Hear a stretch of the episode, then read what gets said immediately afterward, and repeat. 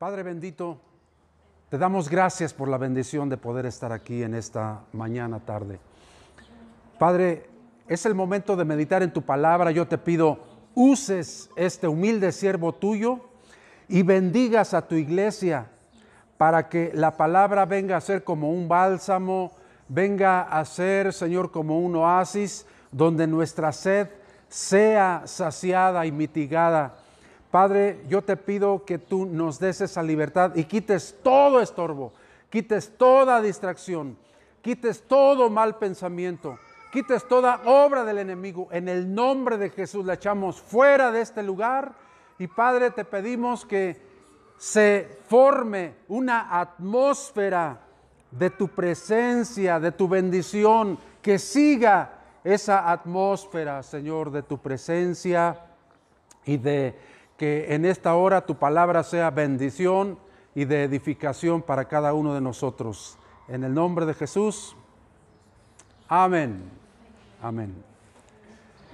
Vamos a, a continuar con el, el, tema que estamos, estamos viendo, de acuerdo pues, a lo que el Señor ha puesto en nuestro, en nuestro corazón, de pues levantar un, movimiento, de crear un, movimiento de gente transformada por Dios y por su palabra.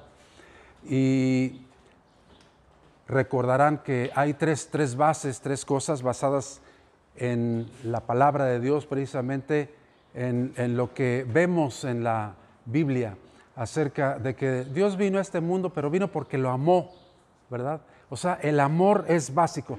Si no hay amor, hermanos, ¿qué dice la Biblia? Nada, nada somos, o sea, somos címbalo que retiñe, cosas que hacen ruido solamente. El, amor, el amor es, es, básico. Entonces, eh, hemos tenido este, esta serie de temas y ahora estamos en el servicio, estamos en, en, el eh, llamar a hombres y mujeres así como lo hizo Jesucristo, vino a este mundo, pero no lo hizo solo, hizo su equipo. Él llamó a doce hombres que les, los llamó apóstoles, pero no solamente ellos doce, o sea, él llamó, cuando menos vemos en la palabra de Dios, a setenta que los envió y después de esas fechas, Dios siguió llamando a hombres y mujeres. Después llamó a Pablo. Después llamó a otros que se encargaran de extender el reino, el reino de Dios.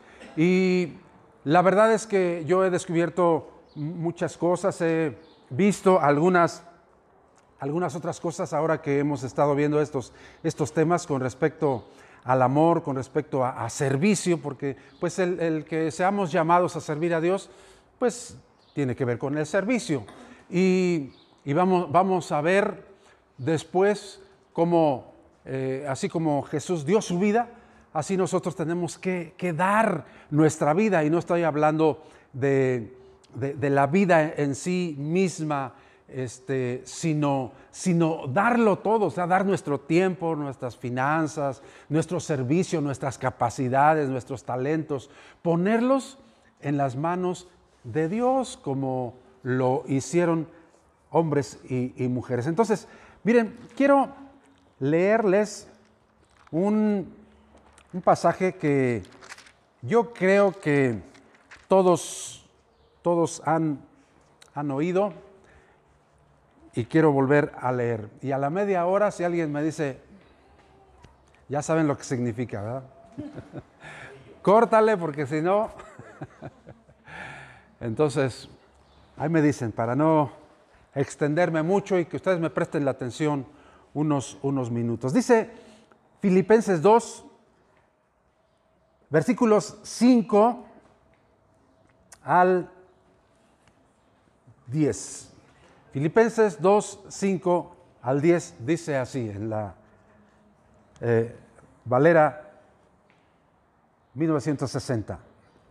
Haya pues en vosotros este sentir que hubo también en Cristo Jesús. ¿En quién? El cual, siendo en forma de Dios, siendo Dios, no estimó el ser igual a Dios como cosa a que aferrarse, sino que se despojó a sí mismo. Nadie lo podía despojar de, eso. A sí mismo se despojó, tomando forma de siervo, hecho semejante a los hombres. Puede decir, hecho semejante a mí. Y estando en la condición de hombre, se humilló a sí mismo. O sea, ya el hecho de haberse eh, hecho hombre ya, ya, era así como una humillación, ¿no? Como, como algo que, que ya estaba muy por debajo de lo que él es.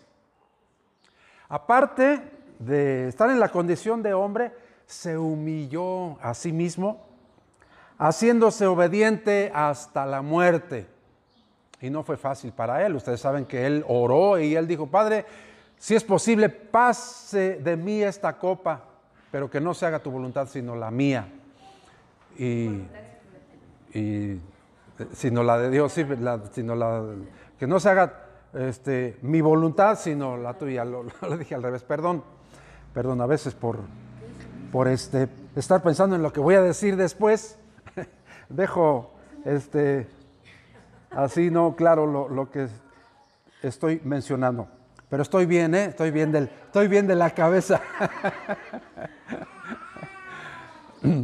bueno, así lo oró el Señor, porque estaba sufriendo, estaba derramando gotas de sudor, pero de sangre.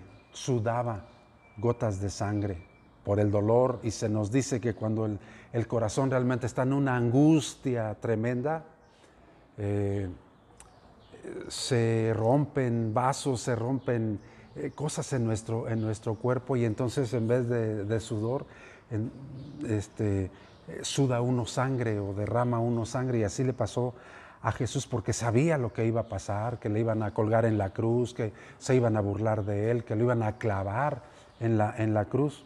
Entonces, él dijo, no se haga mi voluntad, sino la tuya. Y se hizo la voluntad de Dios y murió por nosotros y por eso estamos aquí. Amén. Bueno,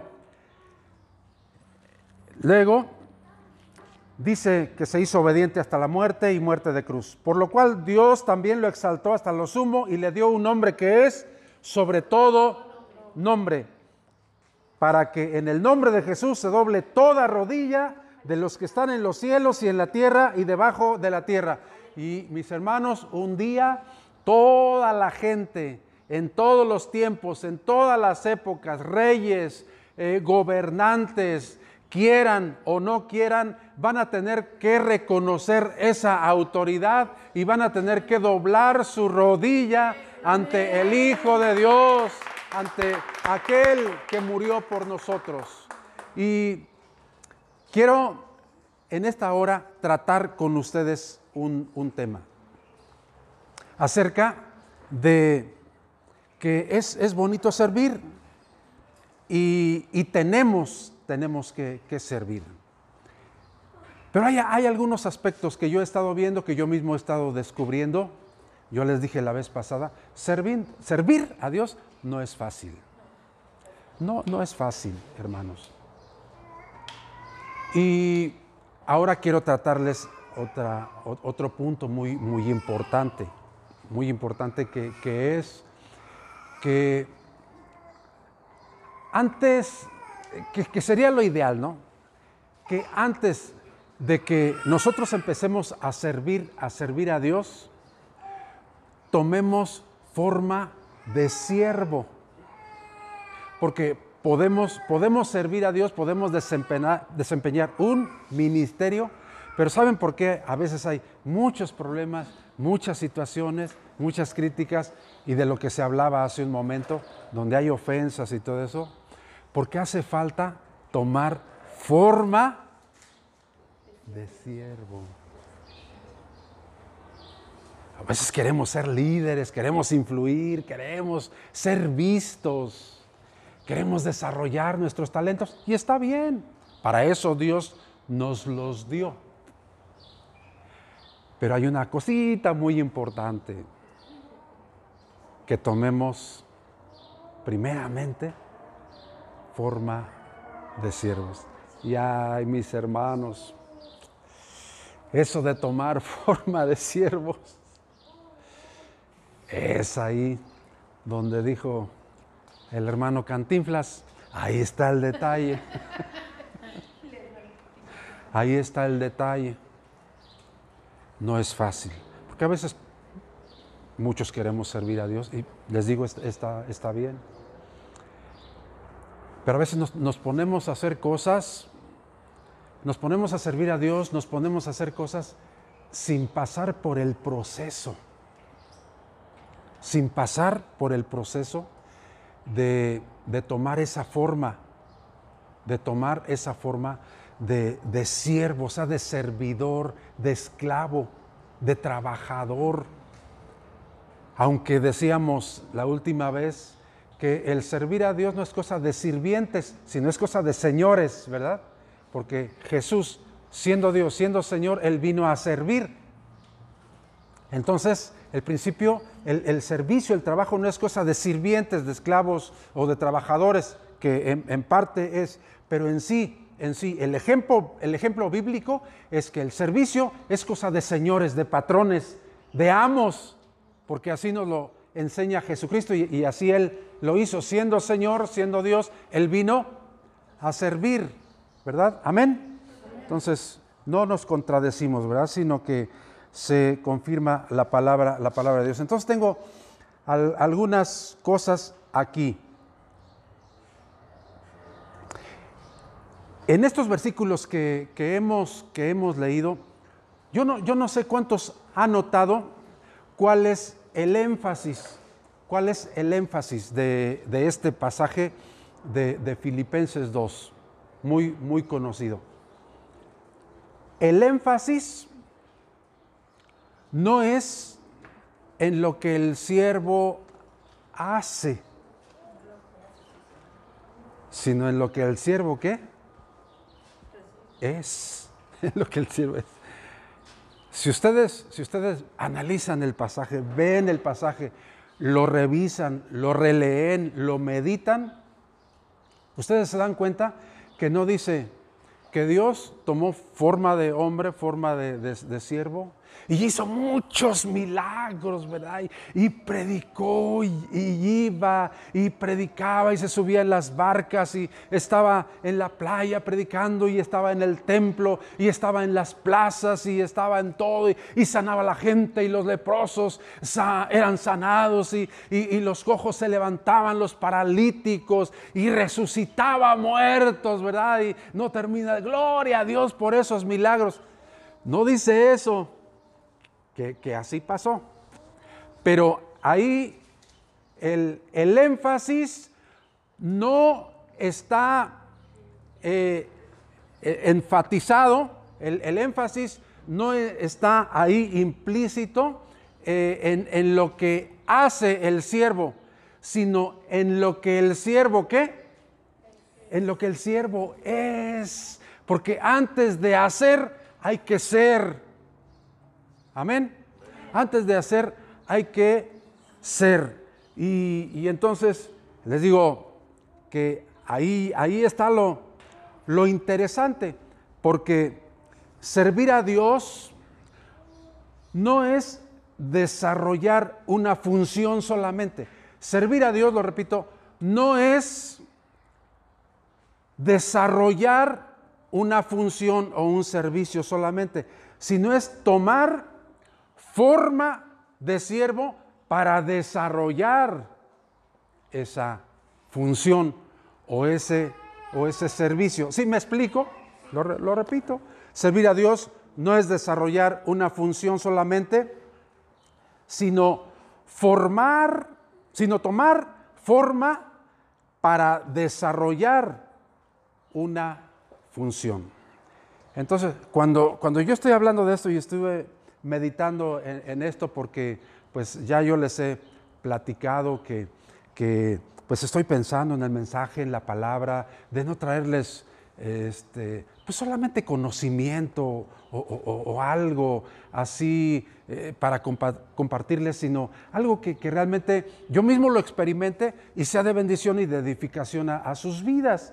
Entonces, eh, cuando en la semana a veces me llegan algunos pensamientos, algunas, algunos temas, algunas cosas y voy, voy apuntando y todo, pero este, el domingo inclusive cuando me estoy echando un, baño, porque sí me baño, eh, me llegan algunas, algunas cosas, ¿no? Entonces, cuando estaba pensando en, en desarrollar más que una función, hay que tomar forma de siervo para desarrollar una, una función. Entonces pensaba en José, pensaba en David, pensaba en el mismo Pablo, porque ustedes saben que esas historias maravillosas, pues son admirables, ¿no? De José, por ejemplo, de José. Él llegó a ser, pues prácticamente el mero mero de Egipto, era, el, que, el que manejaba. E, e, es como, como dice el versículo mexicano, es la mano que movía la cuna. ¿Sí o no? Porque Faraón pues, le dio toda la autoridad. Pero bueno, para llegar a ese servicio y para cumplir el propósito de Dios, pasó por unas situaciones muy muy difíciles, muy tremendas, la envidia de sus hermanos, aunque su papá lo vestía diferente, con una túnica de colores. ¿Qué fue lo primero que hicieron con José? Le quitaron la túnica, le quitaron su túnica de colores, era, el menor, y luego 11, 11 eh, hermanos. Este, no, tener la presión de, los hermanos mayores este, es algo algo difícil. ¿eh? Yo, yo soy el menor, fui el menor en la casa.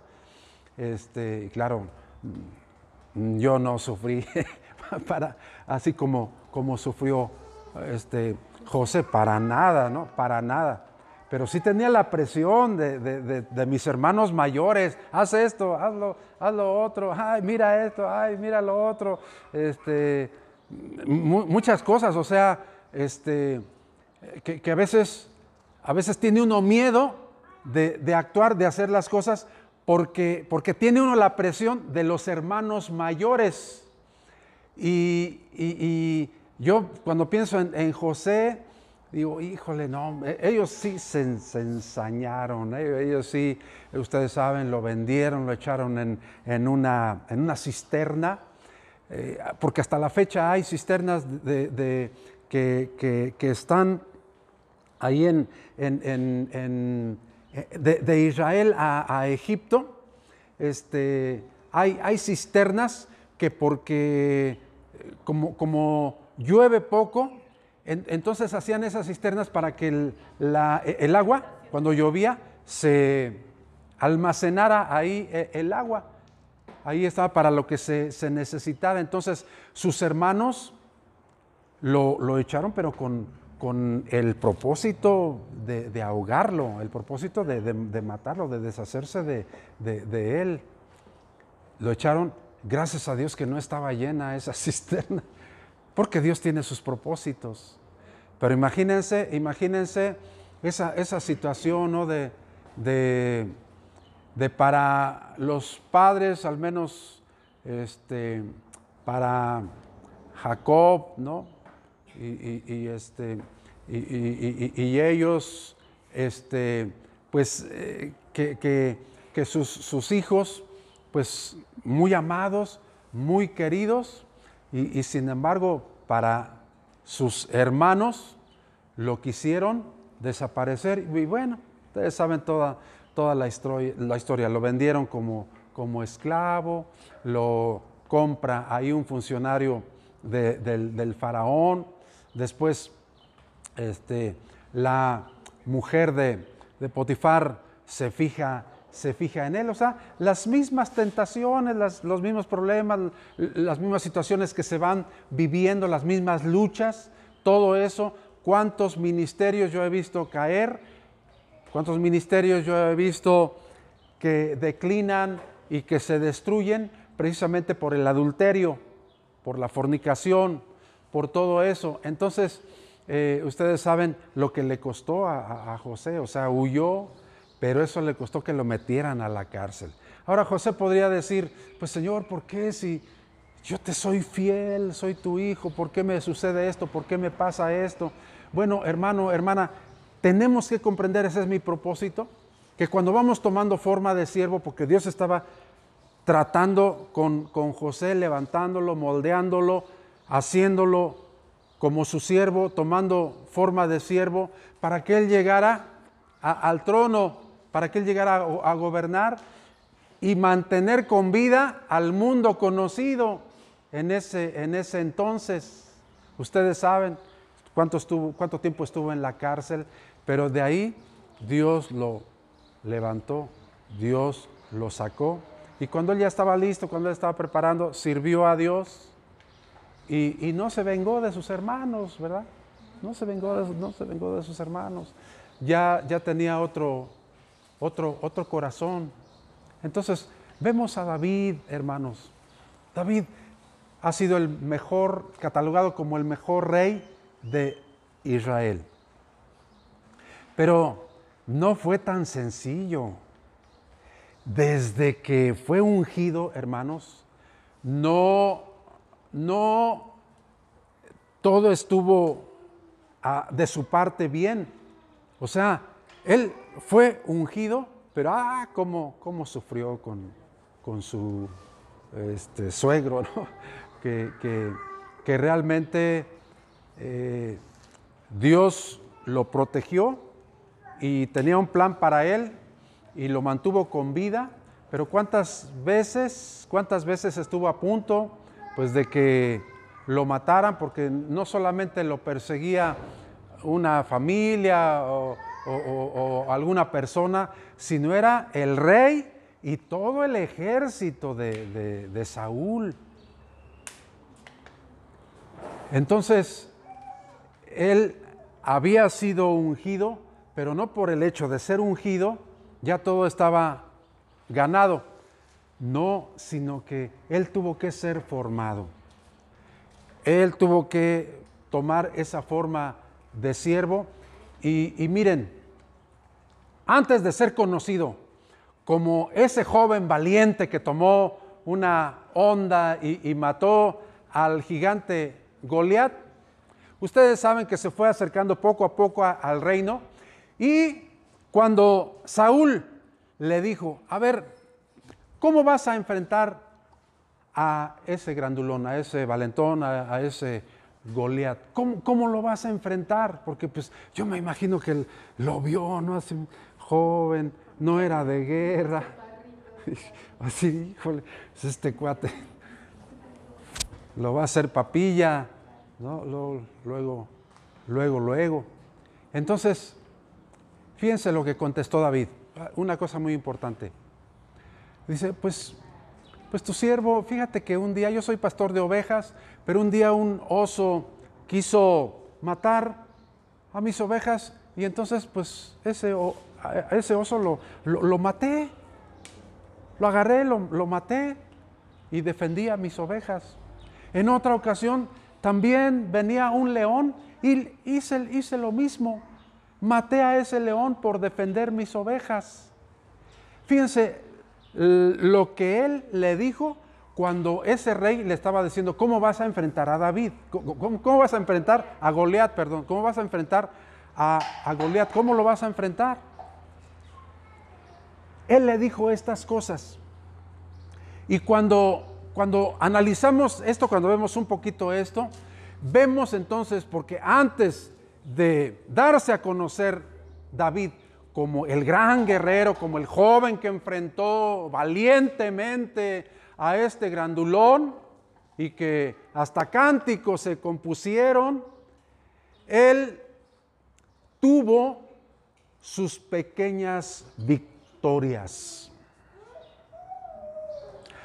Antes de que nosotros hagamos cosas grandes para Dios o que se cumplan los propósitos en nuestro Dios, debe de haber ese, e, e, esa relación, pero debe, debe de haber esas victorias en nuestras vidas donde nadie se da cuenta, donde nadie nos ve, donde nadie nos aplaude, donde nadie nos reconoce, donde nadie nos da las gracias, donde no somos conocidos para nada.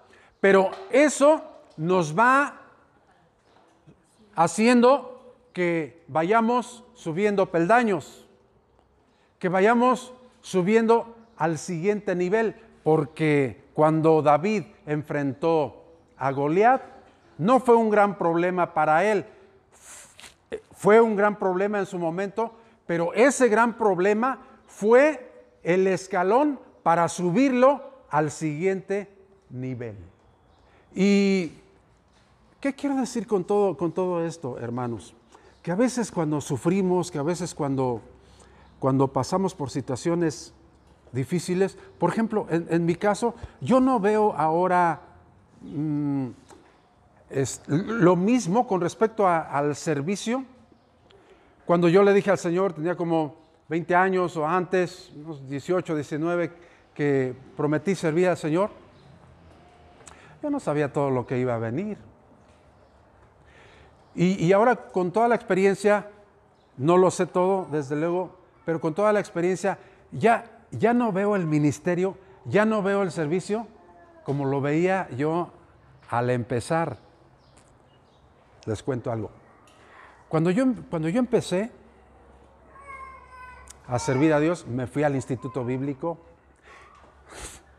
estudié homilética para saber predicar y con unos maestros excelentes, hermanos. Tuve un maestro muy culto que nos enseñó a, a decir muchas cosas en pocos minutos, porque él nos decía, en 15 minutos puedes decir muchas cosas, dice, pero hay hombres que pueden estar hablando durante dos horas sin decir nada. Y, sí, e, eso, eso es.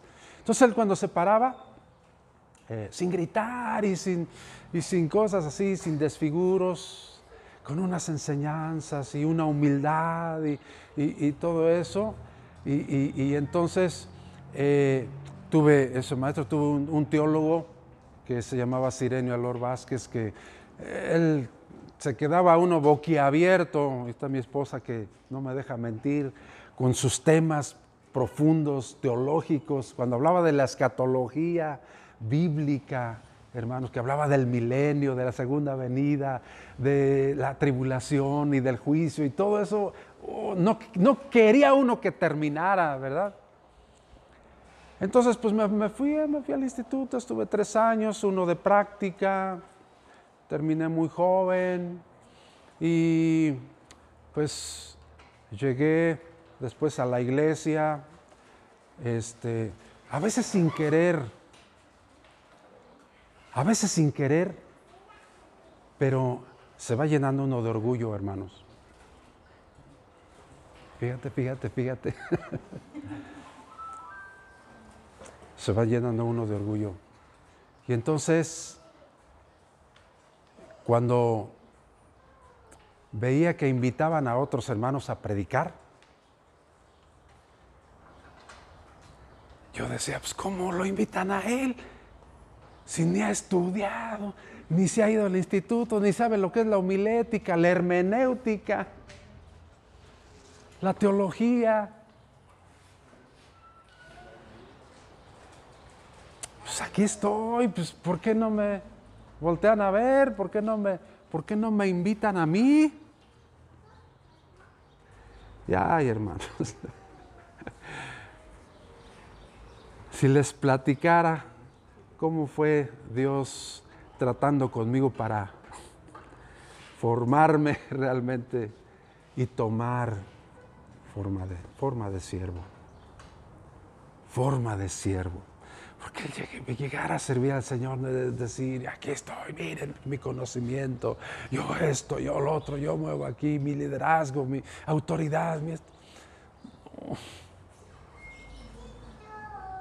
Y, cuando vemos en, la palabra, en la palabra de Dios, que Jesús tomó forma, forma de siervo forma de siervo, antes de hacer todo lo que hizo, tomó forma de siervo, porque el énfasis está en lo que el siervo es, no en lo que el siervo hace. Por eso es que eh, yo digo que es más importante lo que somos que lo que hacemos. ¿Por qué? Porque llegará un día cuando el Señor nos llame y va a separar las ovejas de los, de los cabritos. Entonces va a decir a los que están a su derecha, venid, benditos de mi Padre, porque tuve hambre, me diste de comer, sed, me diste de beber, me visitaste en la cárcel, en fin. Y ellos dijeron, ¿cuándo te vimos así? Ah, pues por cuanto lo hiciste a, uno de estos pequeñitos, a mí lo hiciste. Y lo mismo a los otros no me visitaste, no hiciste esto, no hiciste lo otro. ¿Cuándo te vimos hambriento? ¿Cuándo te vimos sediento? ¿Cuándo te vimos en la, cárcel? Pues cuanto no lo hicieron a, estos, a mí lo hicisteis. Entonces, eh, porque le dijeron, ¿no? Le dijeron, pues, pero si en tu nombre yo hice esto, en tu nombre eché fuera demonios, en tu nombre prediqué, en tu nombre me moví, hice esto, hice lo otro. Entonces, vemos ahí que para Dios no es, no es tan importante lo que, lo que hacemos, sino lo que somos. ¿Cuántos están de acuerdo conmigo? ¿Cuántos alaban a Dios por ello?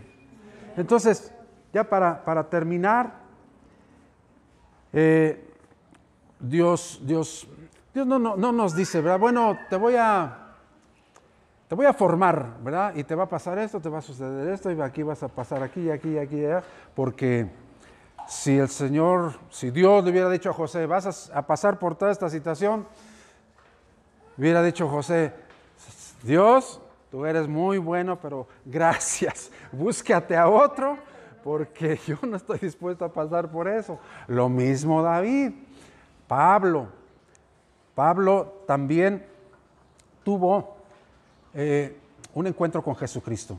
Él estaba sirviendo a Dios supuestamente, pero equivocadamente. Y él tuvo un encuentro personal con Jesucristo donde le, dijo, ¿por qué me persigues? Dura cosa te es dar cosas contra el aguijón. Se quedó ciego. Los que iban a su lado oyeron la voz, pero no vieron a nadie. Vieron cómo lo, derribó del caballo una experiencia, un encuentro con Jesucristo milagroso, maravilloso, y Dios no, no le mostró todo lo que iba a pasar. Mira, Pablo, este, pues total, me perseguías, confundiste, estaba creyendo que estabas haciendo un servicio para mí, pero mira, ahora, este, pues yo te llamo para que verdaderamente me sirvas. Pero mira, no van a creer en ti, vas a sufrir entre falsos hermanos, vas a sufrir naufragios, te van a apedrear, te van a dejar como muerto. Vas a sufrir ayunos, desvelos, naufragios, ¿sí? Este, ¿qué más? Cárceles, te van a meter a la cárcel. Sí, bueno, todo, todo eso. Entonces, yo, yo me pregunto, y ya estoy terminando, yo me, yo me pregunto, ¿qué era lo que a Pablo le motivó seguir, seguir, sirviendo, sirviendo a Dios? Las experiencias que tuvo con Jesucristo. Esto nos sirve mucho, hermanos. Los encuentros que tenemos con, con Jesús, las experiencias que tenemos con, con Jesús las experiencias maravillosas que tenemos con Jesús, donde, donde sentimos la presencia de Dios, donde sentimos que Dios es verdadero, que Dios tiene un propósito para nosotros y que empezamos a entender varias cosas, entonces eh, sentimos cómo Dios nos va formando y, y estamos contentos y estamos conformes, o sea, lo vemos como parte del plan de Dios como parte del plan de Dios. Entonces, por eso, por eso Pablo pudo escribir en segunda a Corintios 4, con esto ya, ya termino para que no para que no se cumpla lo que dice que es la, mentira de los predicadores. Ya voy a terminar y no se termina. Eh, Corintios 4, 7 en adelante, al 10 cuando menos. Yo me he hecho la pregunta, bueno, Pablo con todo esto, ¿era feliz? Porque miren lo que les escribió a los corintios, pero tenemos este tesoro en vasos de barro, para que la excelencia del poder sea de Dios y no de nosotros. Y viene ahí, hermano, que estamos atribulados en todo. Estamos atribulados en todo. Y a veces, a veces así pasa, hermanos. Hay tribulación en todo. O sea, ya no sentimos lo duro, sino lo tupido. Todavía ni salimos de una cuando ya estamos entrando en otra. Pero no te preocupes, hermano. Dios está contigo y te está formando. Amén. Estamos atribulados en todo, mas no angustiados en apuros, mas no desesperados. ¿Cuántos han estado en apuros, hermanos? No, pues yo creo que todos, ¿no? Todos estamos eh, eh, en, en eso a veces. Hemos pasado por algunos apuros, pero dice, mas no desesperados. Perseguidos, mas no desamparados. Derribados, pero no destruidos. Llevando en el cuerpo siempre por, por todos, por todas partes, la muerte de Jesús para que también la vida de Jesús se manifieste en nuestros cuerpos. Pero miren, quiero, quiero llegar a este versículo que yo creo que es lo que, lo que nos va a, a introducir a la segunda, más bien ya a la tercera serie de temas. Porque yo a veces pienso en Pablo cuando viajaba, cuando decía que iba pensando, que iba diciendo, ay, las cosas de Dios, puro sufrimiento. Conocí a un, a un hermano que al, fin de cuentas se fue de la iglesia, hermanos. Se fue, se fue de la iglesia, se fue a otra, a otra religión prácticamente. Y, y él decía, él dijo, es que, es que en la iglesia puros problemas. Puros problemas. puros problemas. Problemas aquí, problemas acá, problemas acullá. Entonces, este, yo, yo, oía, pues muy triste eso, ¿no? Porque dije, dije pues sí, es, cierto, pero pues es que no conocemos la palabra, hermanos. Sí, sí, si, si hay problemas y, si hay situaciones difíciles, es que no conocemos muy bien la palabra. O sea, no creamos que el Evangelio es todo color de rosa y todo fácil y, y. No, pues a veces le tenemos que sufrir un poquito. Y, les decía, pues desgraciadamente se, se, salió de la iglesia, se fue con los testigos de Jehová. Imagínense ustedes. Entonces, este una, falsa doctrina. Entonces, este, uno, uno debe de, aprender a, a, servir bajo presión, hermanos. A veces no está uno en el mejor corazón, pero sin embargo yo me he dado cuenta, si, si, si uno se entrega al servicio, a alabar a Dios, a adorar y bendecir el nombre del Señor, uno mismo se fortalece uno mismo. Y entonces ya dice, quiero llegar a este versículo que dice, el 12 dice, de, manera que la muerte, a ver, desde el, desde el 11, ¿no? 11 dice, dice, porque nosotros que vivimos siempre estamos entregados a muerte por causa de Jesús, para que también la vida de Jesús se manifieste en nuestra carne mortal. Y dice, de manera que la muerte actúa en nosotros y en ustedes la vida. O sea, por eso decía que esto, va a ser así como, la introducción a la nueva serie que vamos a, tener, porque Pablo, ustedes saben que Dios lo, llamó como apóstol a los, a los gentiles, y entonces por todo lo que él estaba pasando, por todo lo que él estaba sufriendo. Él dio la vida y, él decía, ¿saben qué? Pues nosotros estamos sufriendo a veces hasta, la muerte, ya a punto de morir.